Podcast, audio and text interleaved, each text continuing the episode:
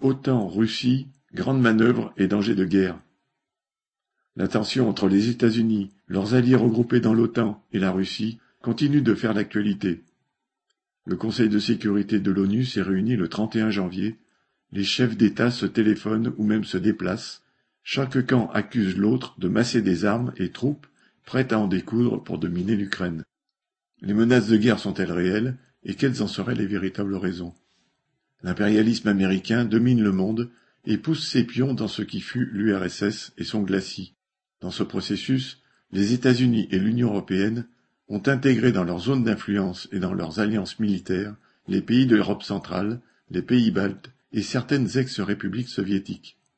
L'adhésion de l'Ukraine à l'OTAN, prétexte de la tension actuelle, serait un pas de plus dans ce sens.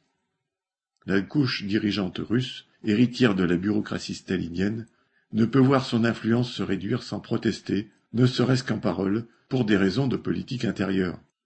Pour chausser les bottes d'Ivan le Terrible et de Staline, Poutine se doit en effet de défendre ce que fut leur précaré, l'influence russe sur les contrées limitrophes. Des décennies durant, cette poussée occidentale s'est poursuivie sans que l'armée américaine tire un seul coup de feu ou un seul missile, mais pas sans conséquences pour les peuples. Les guerres, les catastrophes sociales et le pillage par les trusts ont accompagné le passage à l'ouest, entre guillemets, des couches dirigeantes de pays devenus ennemis, là où ils étaient alliés. Aujourd'hui, du côté impérialiste, il semble y avoir plus de gesticulation que de réelle préparation à la guerre. Ainsi, les États-Unis affirment être prêts à mobiliser 8500 hommes pour répondre aux 100 000 que la Russie aurait massés à la frontière ukrainienne. De la même façon, les livraisons d'armes occidentales à l'Ukraine ressemblent à une démonstration symbolique.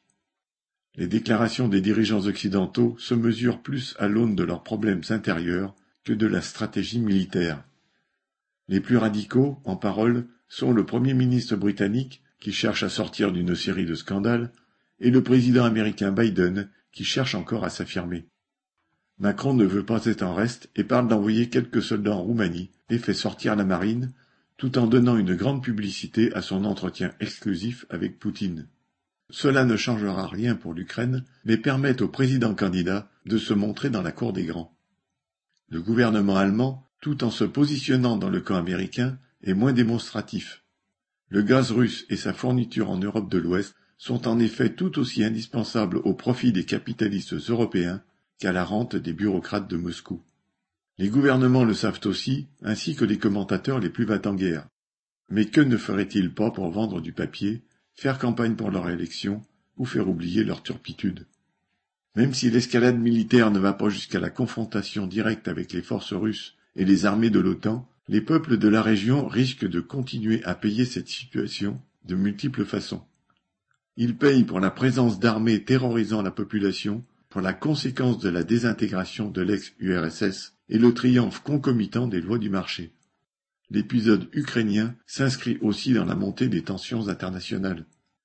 Les budgets militaires des puissances impérialistes, des États-Unis en premier lieu, sont faits pour préparer la guerre et sont d'ailleurs sans commune mesure avec ceux de leurs adversaires désignés, la Chine et la Russie.